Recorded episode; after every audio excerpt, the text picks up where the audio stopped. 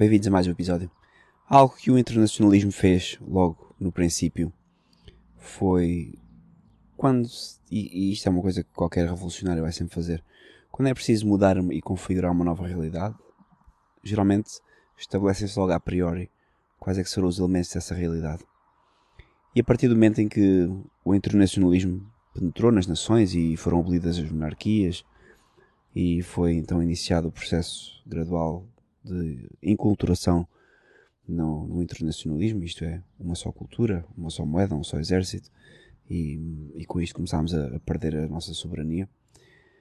O internacionalismo teve a noção clara que era necessário estabelecer um bom e um mau, um herói e um vilão, um yin e um yang, por tendo em conta que no movimento internacionalista a religião estatal é o que une o povo, é aquilo que une as pessoas, era necessário dar uma ideia maniqueísta já de qual é que eram os, quais é que eram os bons e quais é que eram os maus.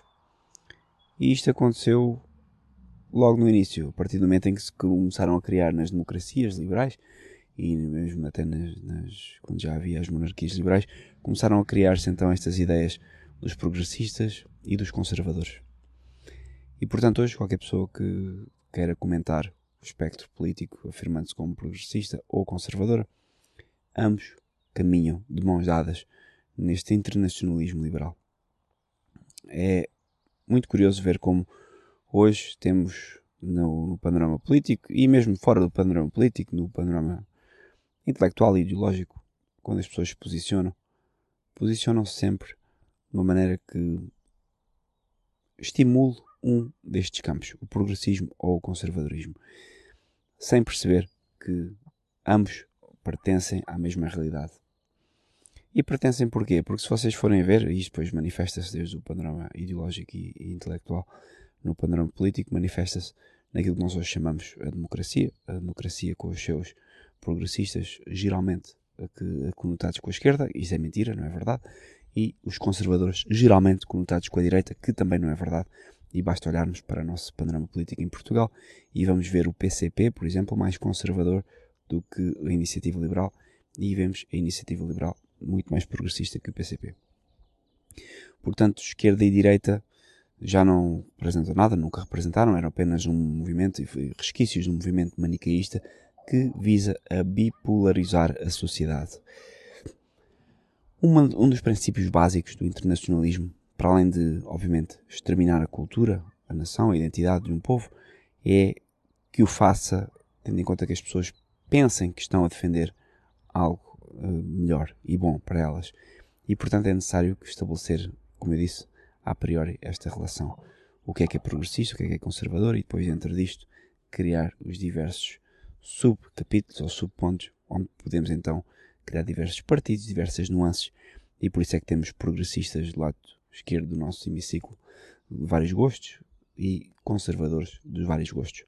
Tanto uns como outros não são portugueses, não defendem aquilo que é Portugalidade, não defendem a soberania da nação. Todos eles focam em três ou quatro pequenos dogmas, pequenos chavões, que são manifestamente religiosos. E este é um dos fatores que há uns dias estava numa entrevista com, com um amigo que me convidou para, entrevi para entrevista no seu canal. E, e, a grande pergunta em relação aos internacionalistas, que geralmente eram pessoas associadas às sociedades secretas e a religiões esotéricas, qual, qual é, quais é eram os fatores identificativos destas pessoas? E sem dúvida alguma que os fatores identificativos é a sua religião. Ou seja, o facto de, ao contrário daquilo que se pensa, que hoje vivemos num mundo maioritariamente ateísta ou longe da religião, só quem é que está dentro do espectro uh, conservador ou progressista, ou seja, dentro do espectro internacionalista, é que pode pensar que existe ateísmo.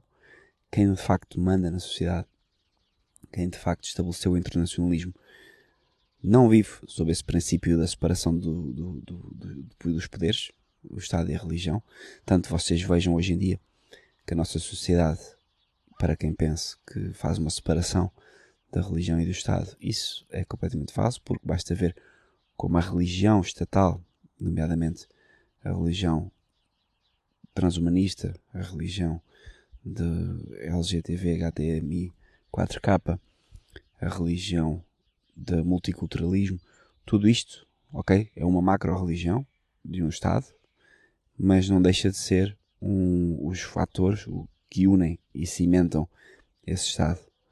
Portanto, quando se pensa que hoje não há um espectro religioso, é antes pelo contrário, o espectro religioso está mais forte do que nunca, a separação de poderes não existe, isso é um engodo com que se entretém as massas para defender este, precisamente, esta, esta, esta nova ordem mundial, que já é bem antiga.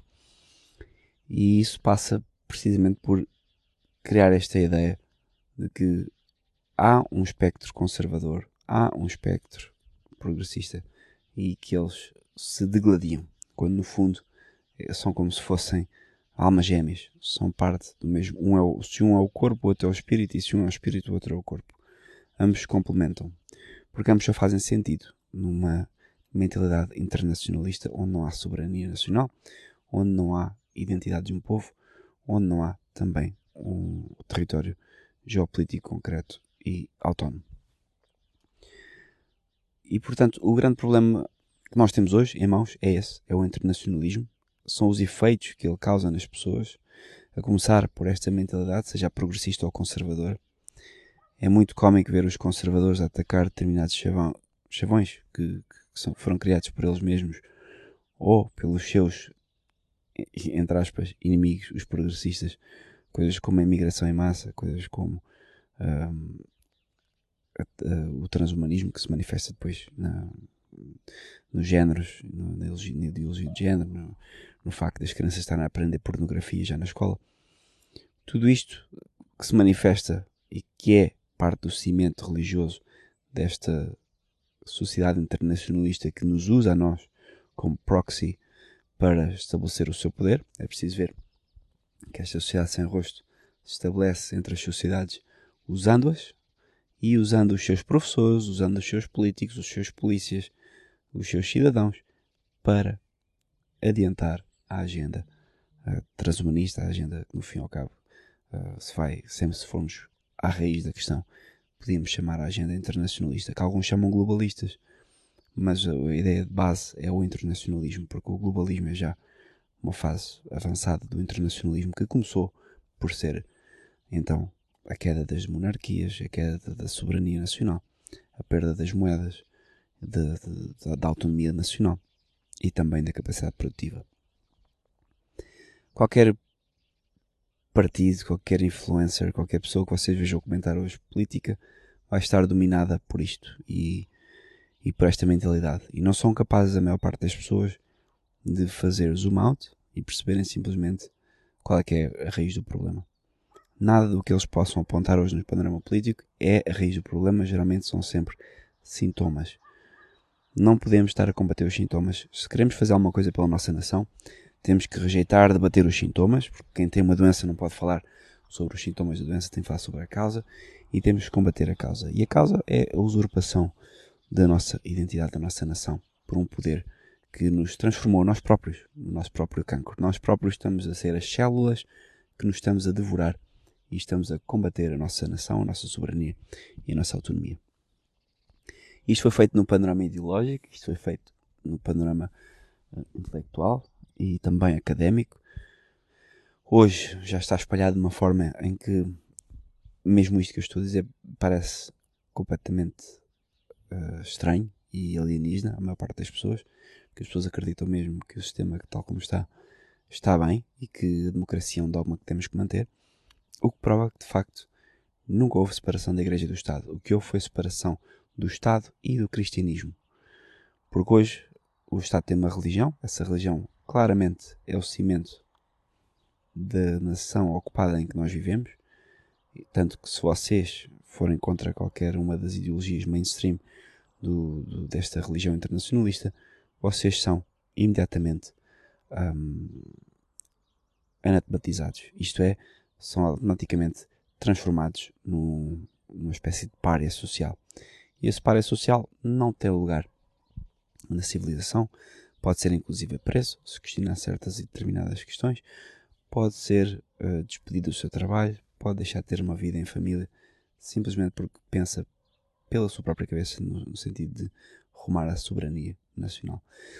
O problema disto é que as pessoas, porque foram contaminadas por, por, por este pensar, separação da Igreja e Estado, de ateísmo prático, de imoralidade degenerativa, eh, seja ela social ou mesmo uh, física, intelectual.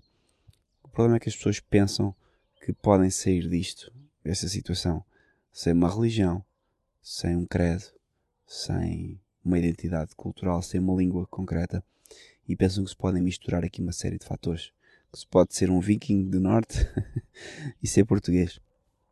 Que se pode ser uh, simplesmente fã do americanismo e ser português. E portanto, a maior parte das pessoas com quem eu falo e que eu vejo na rua, todos têm essa ideia e isto é completamente impossível. Você não pode ser americanista e português. Não pode ser uh, eslavófilo e português. Não pode ser simplesmente internacionalista, que é o grande resumo. Poderíamos, tudo aquilo que eu poderia dizer agora resume-se nisto. E ser português.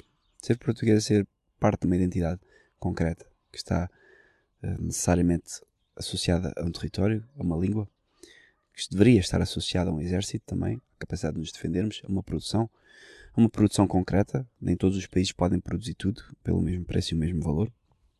Daí que teríamos necessariamente que também levar ao fim do mercado internacional como temos hoje. Sim, era necessário não termos tantas coisas como temos hoje. Era necessário não alimentar o negócio de, de importação tal como alimentamos hoje e começar a produzir aquilo que nós conseguimos produzir. E isto levaria a um modo de vida que em nada se assemelha àquilo que nós hoje temos na nossa nação.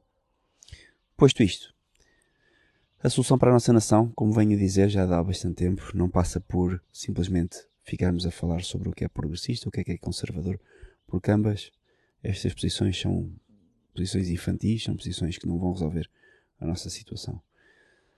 O necessário no nosso caso será, antes de mais, começar a sermos portugueses, a sermos cidadãos do lusitanos.